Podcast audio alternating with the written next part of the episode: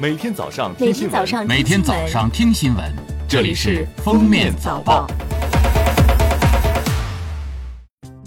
各位听友，早上好！今天是二零二三年七月二十九日，星期六，欢迎大家收听今天的《封面早报》。首先来听今日要闻。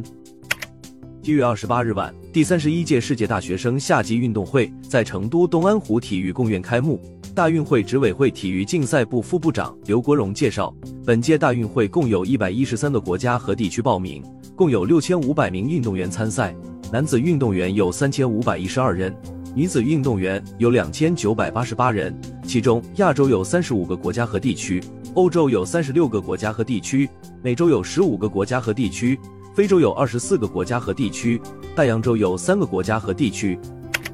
据水利部微信公众号消息。受杜苏芮登陆影响，预计太湖流域片、闽江、晋江、九龙江、瓯江、椒江、甬江、长江中游鄱阳湖水系饶河、信江及沿江支流清义江、水阳江楚河、淮河中游干流及支流过河、黄河下游支流大汶河、海河流域滦河、北三河、永定河、大清河、子牙河、辽河上游干流等河流将出现明显涨水过程。国新办二十八日举行权威不文化开局系列主题新闻发布会，文化和旅游部副部长、国家文物局局长李群在会上透露，目前全国博物馆总数达到六千五百六十五家，免费开放率超过百分之九十。中国人民银行官网二十八日发布二零二三年二季度金融机构贷款投向统计报告，中国人民银行统计，二零二三年二季度末。金融机构人民币各项贷款余额两百三十点五八万亿元，同比增长百分之十一点三。上半年人民币贷款增加十五点七三万亿元，同比多增二点零六万亿元。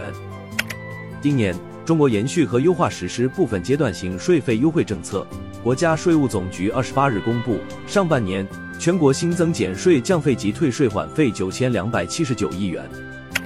下面是今日热点事件。记者二十八日从中国科学院紫金山天文台获悉，南宝瓶 Dot 流星雨将于七月三十一日迎来极大。中国科学院紫金山天文台科普主管王科超介绍，宝瓶座 Dot 南流星雨也叫南宝瓶 Dot 流星雨，是每年固定发生的中型流星雨之一，活跃期时间较长。一年中辐射点位于宝瓶座内的流星雨共有三次。为了区分这三次流星雨，会加上辐射点附近的亮星名字。中国贸促会二十八日发布的调研报告显示，二季度超九成受访外资企业认为中国市场吸引力上升或持平，超八成受访外企预期今年在华投资利润率将持平或有所增加。最后来听国际新闻，哈萨克斯坦总理斯麦洛夫当地时间二十七日表示，至二零二八年，哈萨克斯坦将新建三座天然气加工厂。哈通社当日援引斯麦洛夫的话称。目前在卡沙干油田正在建设两座天然气加工厂，其中产能十亿立方米的将于二零二五年投入使用，产能四十亿立方米的计划二零二八年投用。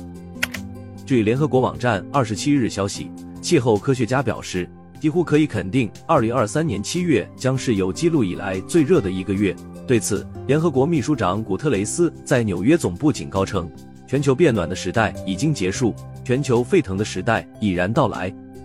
感谢收听今天的封面早报，明天再见。本节目由喜马拉雅和封面新闻联合播出。